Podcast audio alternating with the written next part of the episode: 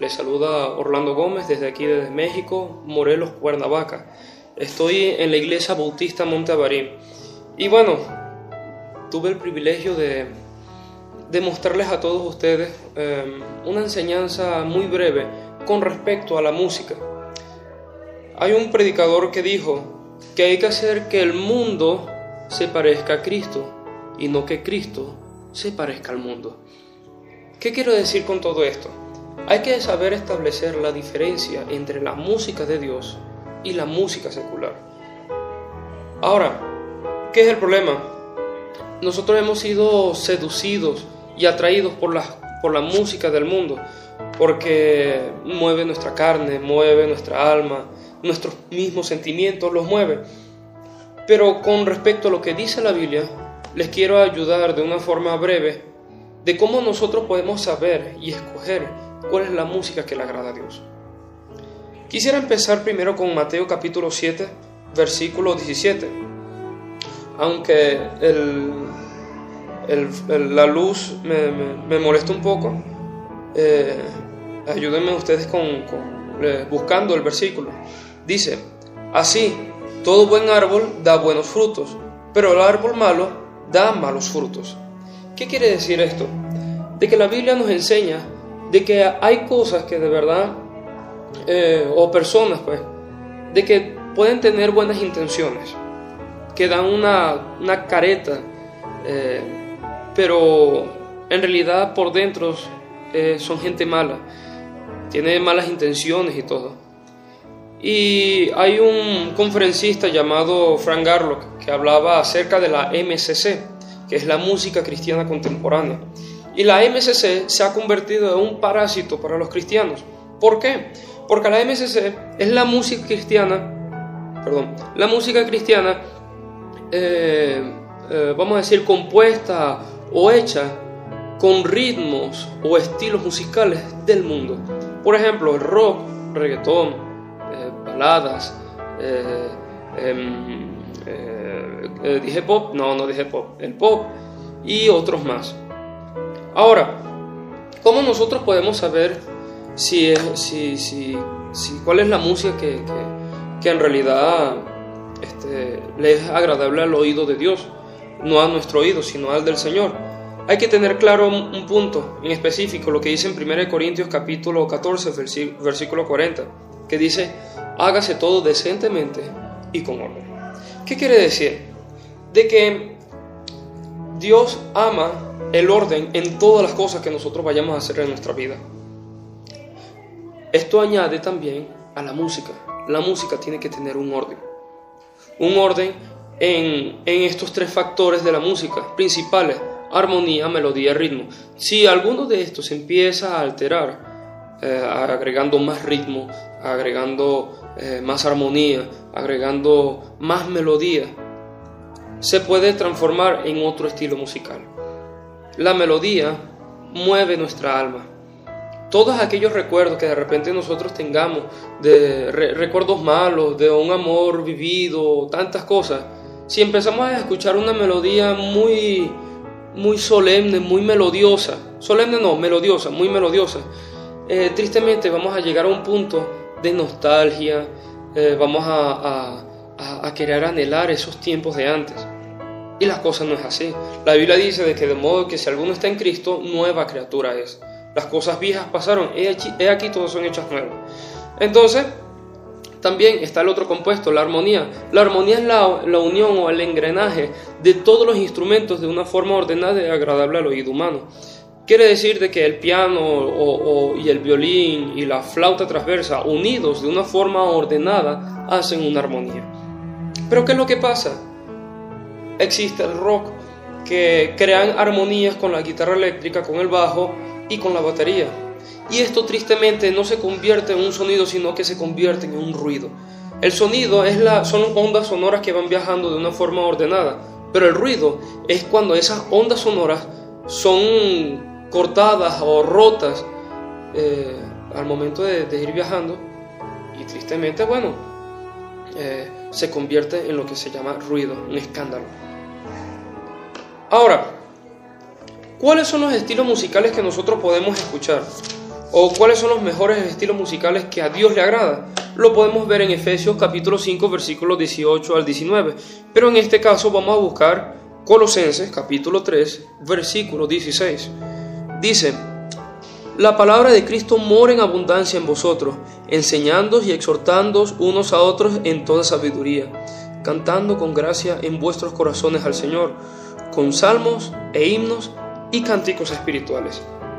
Hay gente que me ha preguntado cómo suena un cántico espiritual, cómo suena un himno, cómo suena un salmo. Quisiera explicar brevemente cómo son estos estilos musicales que a Dios le agrada.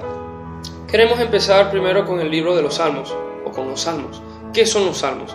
Los salmos, según el hebreo, quiere decir tejilín, que significa cántico de alabanza.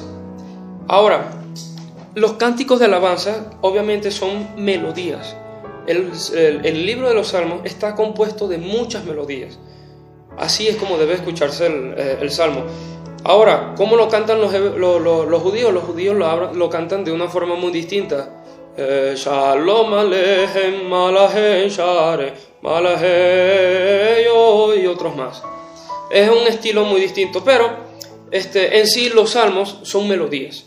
Son melodías no seductoras, no románticas, ni nada por el estilo. Son melodías que tienen un control, una decencia y un orden. ¿Ok? Seguimos. ¿Qué son los himnos? Los himnos del griego quiere decir eh. Esto da la idea de que hay que celebrar. Eh, del griego himnos. Entonces, ¿cómo debe sonar un himno? Un himno tiene que ser un canto de alegría, de gozo, de, confianza, de, firmeza, que uno diga eh, con convencimiento, maravillosa gracia. Vino Jesús a dar, más alta que los cielos, más honda que la mar, más grande que mis culpas clavadas en la cruz, es la maravillosa gracia de Jesús. Entonces al momento de cantar este, estos, estos himnos, eh, nos, da, nos da una, esperanza, eh, una esperanza tan grande y tan maravillosa que nos regocijamos y decimos, gloria al Señor, soy salvo por la gracia de Cristo Jesús. Maravillosa gracia vino Jesús a dar. Son, son himnos que de verdad transmiten energía, transmiten gozo. Y por último, ¿cómo son los cánticos espirituales?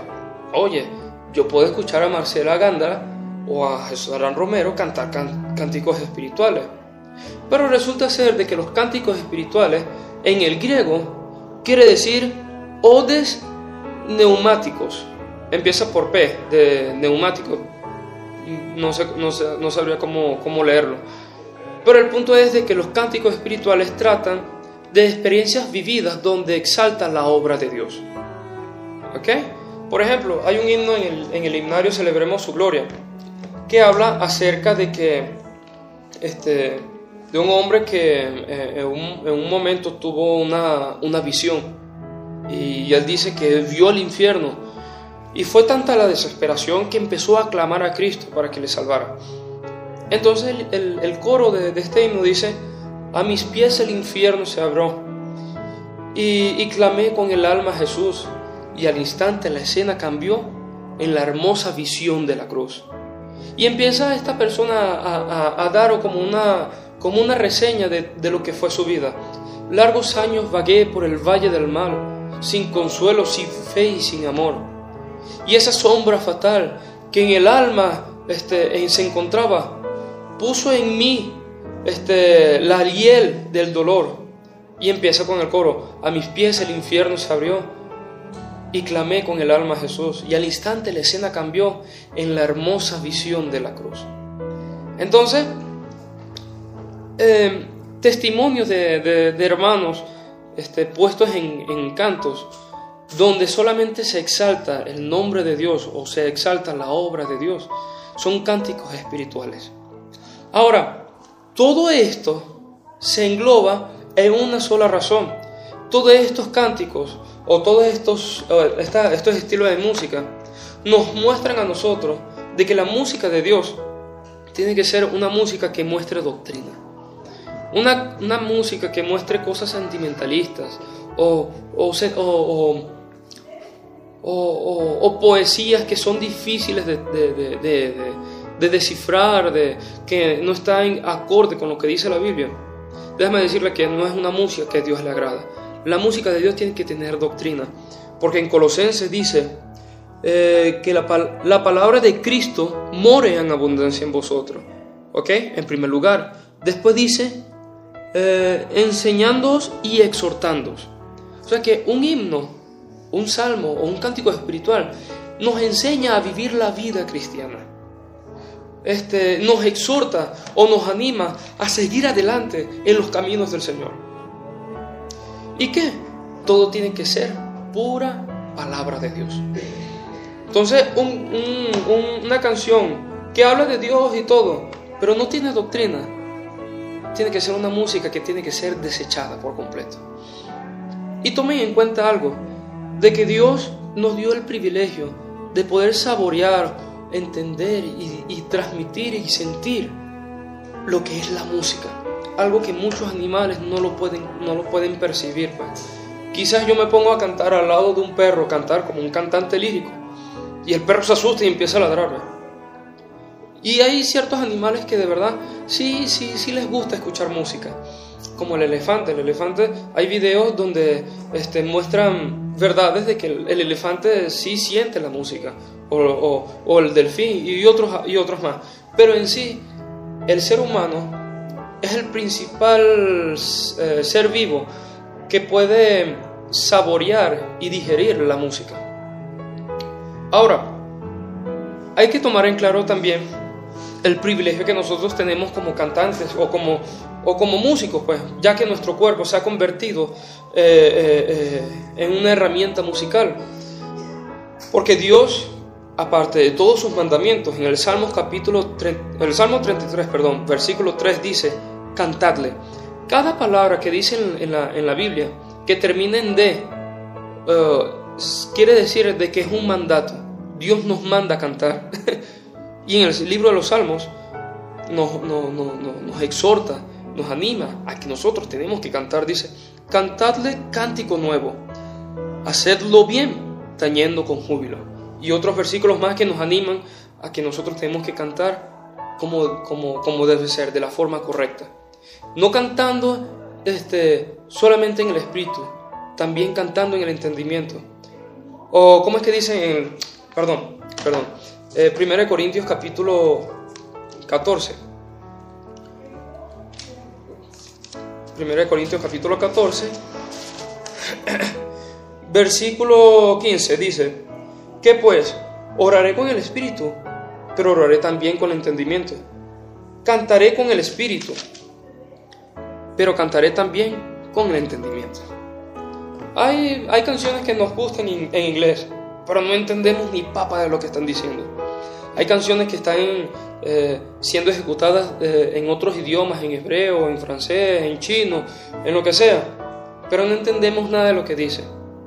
Entonces, ¿qué es lo que nos manda Dios con, todo esto? De que nosotros sepamos discernir cuál es la música que le agrada a Dios. ¿Y dónde nosotros podemos encontrar eso? En la Biblia. En el libro de, también de Apocalipsis, en el capítulo 19, versículo 6 eh, y 7, ver, bueno, para, para no, para, no demorarme mucho, habla de que también en el cielo va a haber música, va a haber, hay exaltación en el cielo. Y no solamente aquí en la tierra, sino que allá los mismos ángeles están cantándole a Dios todo el tiempo. Hasta la, la, misma, la misma Biblia habla de que Dios se regocija con cánticos, cada uno, cuando recibe a Cristo. Y en el libro de Amós, hay un dato muy importante y esto sí lo voy a, esto sí lo voy a, a, buscar. El libro de Amós, profeta menor.